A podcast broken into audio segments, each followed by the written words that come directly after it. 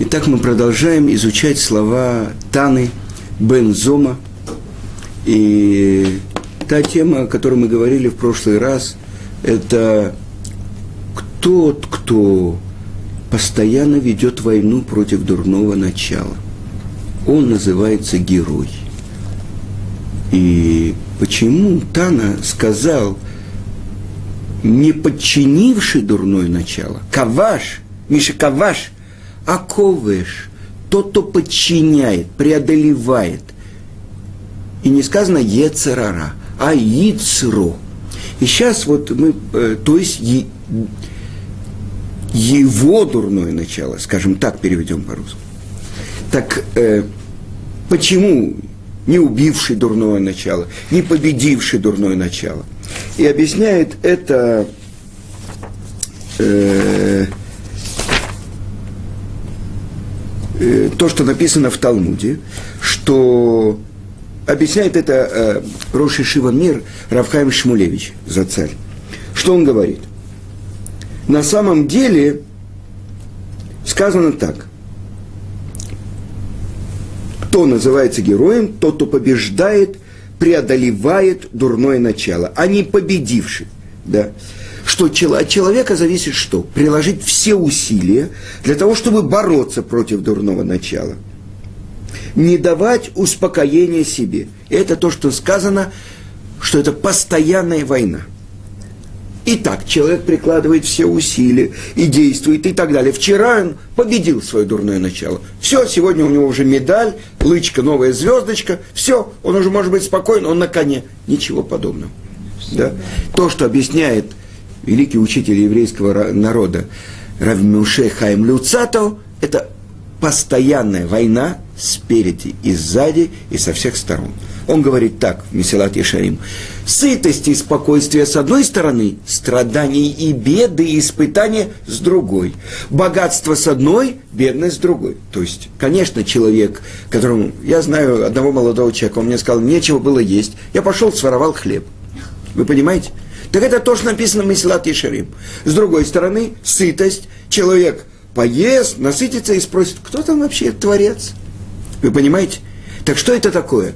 Страдание, испытание, бедность – это война лицом к лицу. А что сзади? Спокойствие, благополучие, богатство. С другой – это сзади. Вы понимаете? Я знаю многих людей, которые говорят, слава Богу, Творец не послал нам испытание богатством. Потому что никто не знает, как бы мы его выдержали. Только единицы, которые несут его с таким почетом и посвящают его полностью Таре. Есть такие люди. Это великие люди, потому что это испытание великое. Хорошо. Так что он говорит? Даже если человек прикладывает все усилия, написано так в трактате Кедушин Вавилонского Талмуда, «Ильмале кадош баруху азро эйно яхоллу». Если бы Творец не помогал ему, он бы не смог.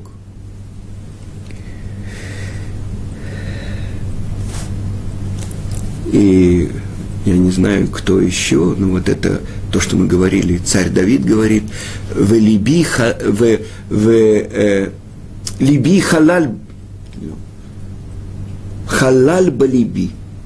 То есть он сделал свое сердце как Пустое. пустоту, ну то есть нет, как нету личных желаний. Мои ноги приводят меня куда? В бейт мидраш. Вы понимаете, это великая победа. Но с другой стороны, постоянно обновляется дурное начало против человека. Единственный человек, как мы говорили на предыдущем уроке, с кем, при кому, имени которого присоединил Творец свое имя, только Ицкак Авин. Да? Так вот, если Творец не помог бы, человек никогда бы не мог спастись от дурного начала. Он должен воевать изо всех сил, с, со всеми силами своей души, и только благодаря этому Творец ему помогает побеждать, а не победить дурное начало. Тогда в чем же назначение человека? Прикладывать усилий, стараться в этой постоянной войне. А подчинение дурного начала – это только в руках у Творца – Человек прикладывает усилия, Творец ему помогает. И в этом то, что называется доблесть человека, что он использует все свои силы, и физические, и душевные, без лени, и все его чувства готовы, чтобы действовать ради этого. Тогда Творец не оставляет его. И человек подчиняет, постоянно подчиняет свое дурное начало. Я хочу сказать, люди думают, ну вот я уже широкими плечами, ну сколько, 10, 20, там, 25 лет, 26 лет учу Туру. Ну все, мне-то что, я уже это, Ецер там, Ецер сям, а я посередине. Да, вы понимаете, что такое? Я хочу вам привести пример, то, что я слышал от Гаона Равмыши Шапира, чтобы только понять, с каким врагом мы имеем дело. И он приводит пример из Торы, что когда впервые открывается Моше Рабейну Творец в кусте, который объят пламенем и не сгорает. И обращается Творец, постепенно сказано, как растет пророческое уровень самого большого пророка, который был в мире. Сначала он слышит обращение к нему голосом его отца Муше, Муше. Дальше постепенно имя Творца Всесильный Луким, и только в конце имя Авая. И вот когда Творец обращается к Муше и говорит, когда Муше говорит, они не поверят мне, то есть э, отправляйся в Египет и выведи евреев они не поверят мне. И тогда Творец говорит ему, что у тебя в руках? А в его руках посох. Матей Локим. Тот посох, на котором сказано в Мидраше, написано было все десять казней, которые должны были произойти в Египте. Первые буквы каждой из них. Тот посох, который по, переходил от э, працев и, и его Итро забрал у, у, из Египта, вынес и принес себе домой, и э, поставил у себя в, на участке перед домом. И когда Муше пришел, никто не мог его взять, никто не мог его сдвинуть с места. Муше взял, и с этим посохом он ходил, и этим посохом потом происходили великие чудеса в Египте. Так вот, спрашивает Творец, что у тебя в руках? Мате – это то, что потом называется Мате Элоким, посох всесильного. И говорит Творец ему, брось его. И он его бросил. И во что он превратился? В змея. И что происходит? И в ужасе отшатнулся от него Муше. Дальше Творец ему говорит, протяни руку свою и возьми его за хвост – и Муше, преодолевая себя, делает это, и он возвращается и превращается в Мате Элоким, в посох Творца. И говорит Гаон Рамыш Шапир, посмотрите, какая сила страшная у Ецерара. Это посредине пророческого откровения.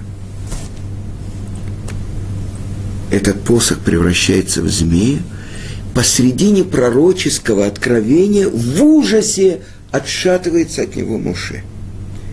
Тогда мы понимаем, ну то есть э, самое большое здание сейчас есть где-то э, Дамбае, там это сколько-то там э, э самое большое. Я был в Торонто, там вышка, там сколько-то 100 этажей, 101 этаж и так далее. А там построили еще больше, да?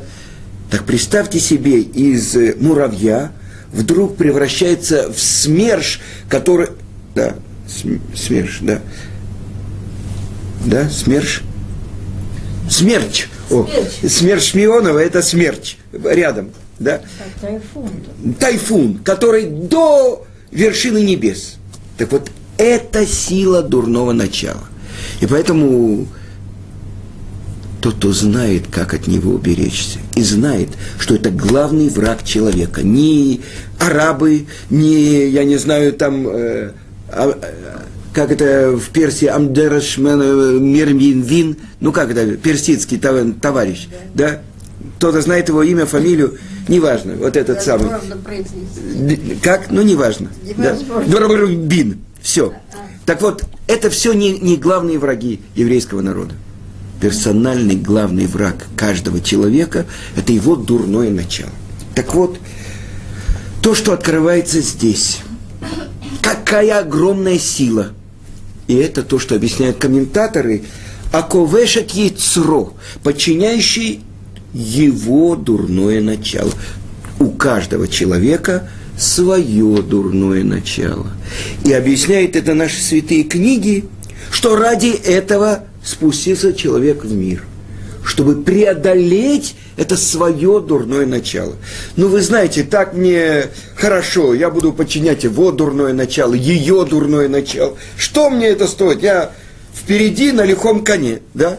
А это самое дурное начало, которое меня ведет, которое и я в качестве примера хочу вам привести э, то, что говорит э, Гаон из Бриска. Это он уточняет, это Равьоси Дов Олеви Мибриск. И что он говорит? Кто называется героем, кто гибор, подчиняющий Яцро. Именно его Яцро, а не Яцро другого. О чем говорят эти вещи? дурное начало соблазняет человека. Например, рав города, который должен главным образом учить всех, как человеку жить по еврейскому закону, обучать всех. Он занят собиранием денег, с такой, да, большое дело.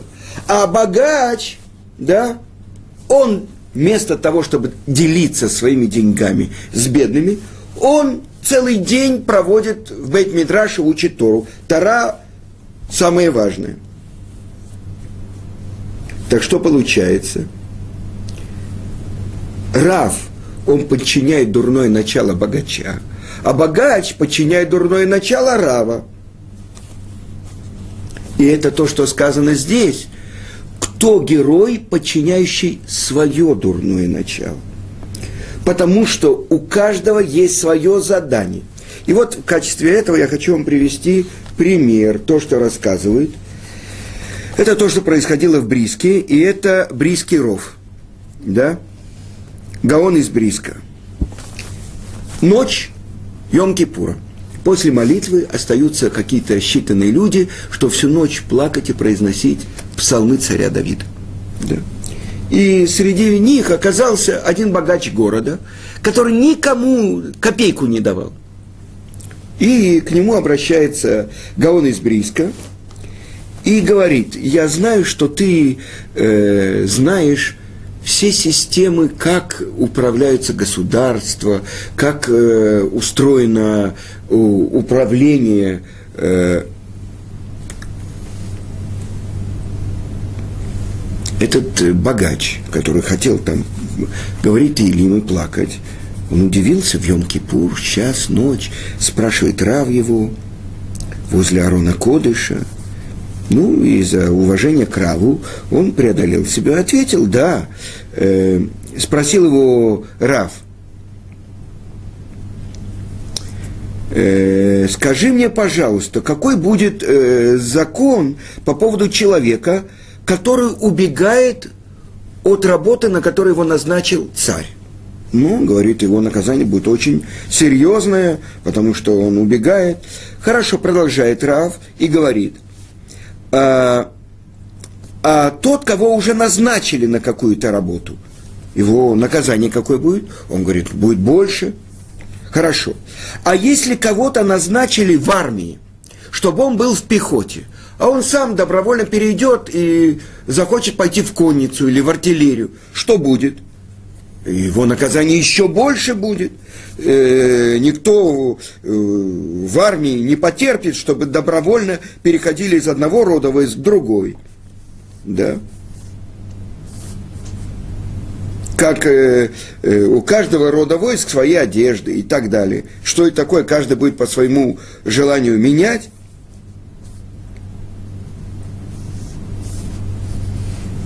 Это ведь угроза для, опасность для жизни всей страны.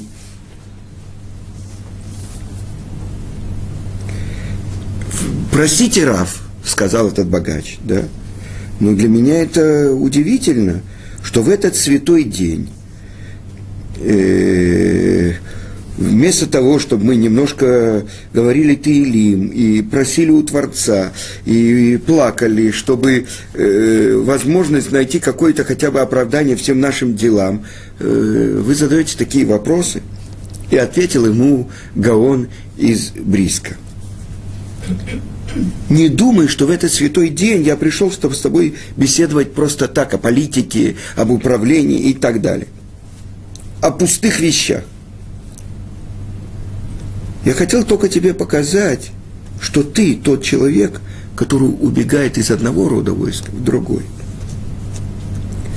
Ты убежал от той работы, которую тебе дал Творец, всесильный царь неба и земли – и ты переходишь в другой род войск. Что это такое? У тебя есть особенное задание. Тебе Творец дал большое богатство. Несомненно, Он дал тебе, чтобы ты увеличил в милости и в хеседе, и чтобы на тебя, к тебе могли протянуть руки бедные, чтобы ты поддерживал их. Это твоя задача. А ты от этой своей роли бежишь. И в ночь Кипура ты, чтобы спастись от наказания с небес, ты переходишь э, в отряд кого? Бедных, несчастных, что нет у них возможности делать то, что ты можешь делать. Поэтому они бегут в синагогу, чтобы произносить псалмы, плакать, и чтобы получить хоть какое-то исправление э, для своей души, ты обратил внимание, что это большое наказание для того, кто убегает от своей роли и переходит из одного рода войск в другое. Поэтому мой совет тебе – возвращайся домой, поспи хорошо эту ночь, подготовь себя к тому, чтобы завтра – в этот великий и грозный день ты мог, у тебя были силы, чтобы потом ты принял на себя, чтобы ты увеличил давать милостыню, помогать бедным. Это то, что ты должен сделать. Пример. И это начало. Почему-то сказано так – что сначала мудрец, потом герой, а потом богач. И из этого учат многие мудрецы порядок дня человека. Чтобы ему заработать, что он должен? Сначала он должен поучить Тору, преодолевать свое дурное начало, и тогда он может разбогатеть. То есть есть общее правило. Задает вопрос такой ученик великого Ария Кодыша Равхайм Виталь. Почему впрямую в Торе не написано, что запрет на плохие качества, на гнев, на зависть и так далее. Почему впрямую Тора не говорит об этом? И он объясняет, что тот, кто не преодолел эти свои дурные качества, это то, что мешает ему быть получателем Торы. А если он не получает Тору, то Тара к нему не обращается. Так есть общее правило. Сур мира весетов. Отодвинься от зла и делай добро. И в качестве примера я хочу вам привести, вы знаете, в Тунисе была очень серьезная еврейская община. И вот э, Гаон Раби Йосиф Сисо Акоин. Он был заместителем главы всех раввинов Туниса. И вот однажды он посетил один город, еврейскую общину, и остановил первого прохожего еврея и спросил у него, скажи, как у вас в городе соблюдают Тору и заповеди? Тот ему ответил, ой, Рав, у нас все, слава Богу. что, слава Богу, о, у нас здесь нет ни разбойников, ни убийц, ни воров, ни мошенников. Если бы все евреи во всем мире были как у нас, Машех бы давно уже пришел. Хорошо, сказал Раф, меня обрадовали твои слова. Но скажи, пожалуйста, а как заповедью, благотворительностью, милосердием, кашрутом, субботой, праздниками, изучением Торы? Э, ну, Рав, ну, извините, ну, зачем обвинять хороших евреев? Достаточно, что они отодвигаются от таких страшных грехов, удаляются от зла. Можно ли требовать большего? Это я вам приведу, в Америке мне рассказали анекдот такой, что приехал новый Рав в одну новую общину такую. И Габай у него спрашивает, о чем Рав будет говорить в субботу.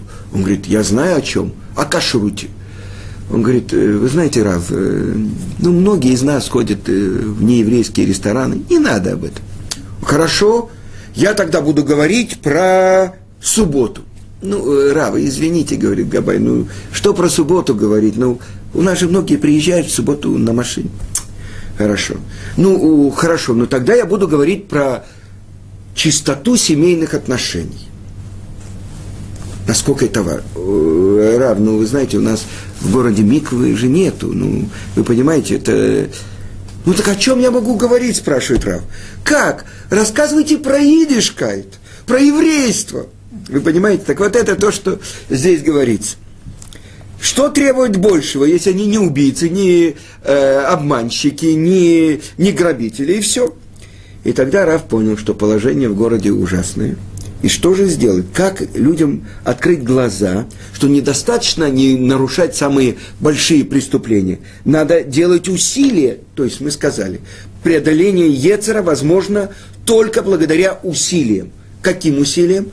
То, что Хидо объясняет, Рав Азулай, он объясняет только благодаря Торе. Это то, что написано в трактате Кидушин. Я сотворил дурное начало, говорит Творец. Единственное, то, чем можно воевать с ним, это Тора. Да? Хорошо. Так как этот Рав подумал, как можно э, пробудить людей к тому, чтобы они ну, поняли, что этого недостаточно. Человек, который не учит законы субботы, несомненно, будет ее нарушать. Так пишет предисловие к Мишне Брури э. Ну как, я вообще знаю, что там такое. А, если конкретно человек не учит эти законы, невозможно, чтобы он не нарушил. Хорошо. И вот Рав шел по улице вместе со своим шамашем, и вдруг он услышал ужасный запах.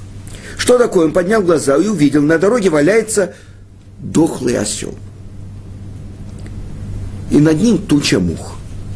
Подошел, э, поспешил он пройти побыстрее, закрыл нос, и вдруг глаза его сверкнули. Он сказал своему шамашу, иди быстро, купи для меня большой кусок черной ткани. Я буду ждать тебя здесь.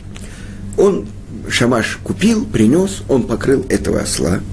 А теперь он сказал ему, пойди по улицам города и громким голосом провозгласи, что найден умерший – и жители, все жители должны собраться, чтобы его похоронить. Все должны прийти на похороны. Объяви, объяви что приехал такой-то Рав, и он будет произносить траурную речь. А похороны, это называется мет митцва, то есть евреи, которого не, не, могут, не похоронили, все, то есть это отодвигают все другие заповеди и идут, занимаются этим. Хорошо. Пусть люди оставят все дела и придут слушать траурную речь пробуждающее сердце. В течение часа собрались там все евреи, все жители города, мужчины, женщины, дети, удивленные и испуганные, кто был убит, кого коснулась мера суда, кто. И тут мудрец забрался на небольшой камень и взволнованно начал свою речь. «Братья мои, весь дом Израиля, слушайте! Когда находят погибшего, но неизвестно, кто его убил, обязаны жители ближайшего к нему города привести телицу и перерубить ей затылок и сказать, наши руки не проливали эту кровь. кровь. Мы не участвовали в этой трагедии. Ну, всех объела дрожь, волнение. Араф продолжит. Тем более, когда умерший был образцом для всех. Он ни разу в жизни не произносил пустых речей. Он ни разу в жизни не злословил. Он никогда ни одного раза в жизни не солгал, не сплетничал. Все дни он соблюдал обет молчания. Волнение возросло. Такой праведник жил среди них, они не знали. И не только это, продолжил Раф. Умерший был из тех людей, которых обижают, а они не обижают. Слышат поношение и не отвечают.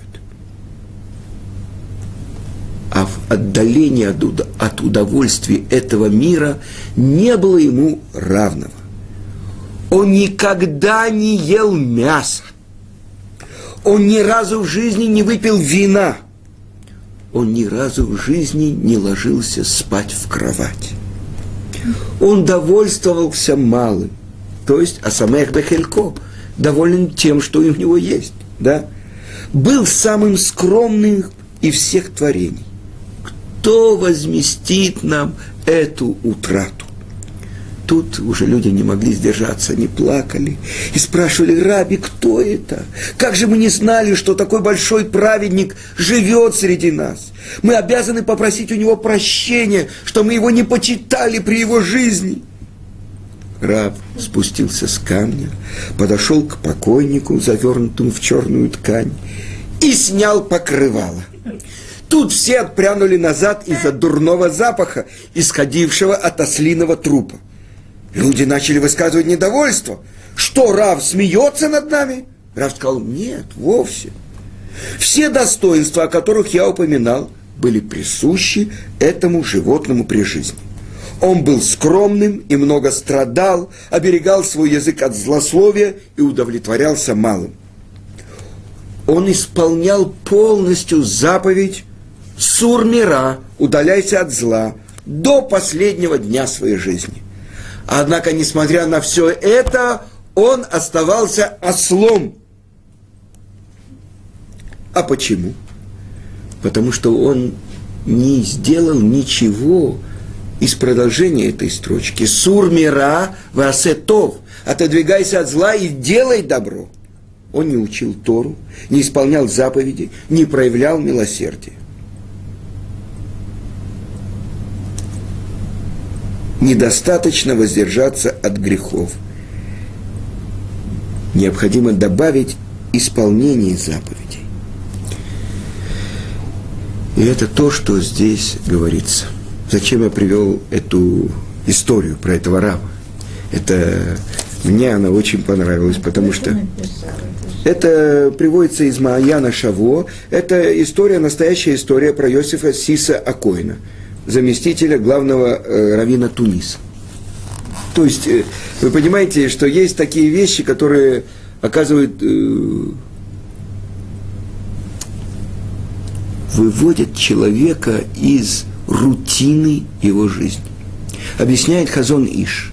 Человек должен вывести себя из рутины жизни, чтобы обрести настоящую жизнь как бы мы все делаем, мы утром надеваем твили, мы говорим шма, мы на тела это ядаем, делаем. Э, Рав Шимшин Пинхус зацаль, он говорит, я вот эти ниточки ношу всю жизнь. Я уже даже забываю, что они на мне.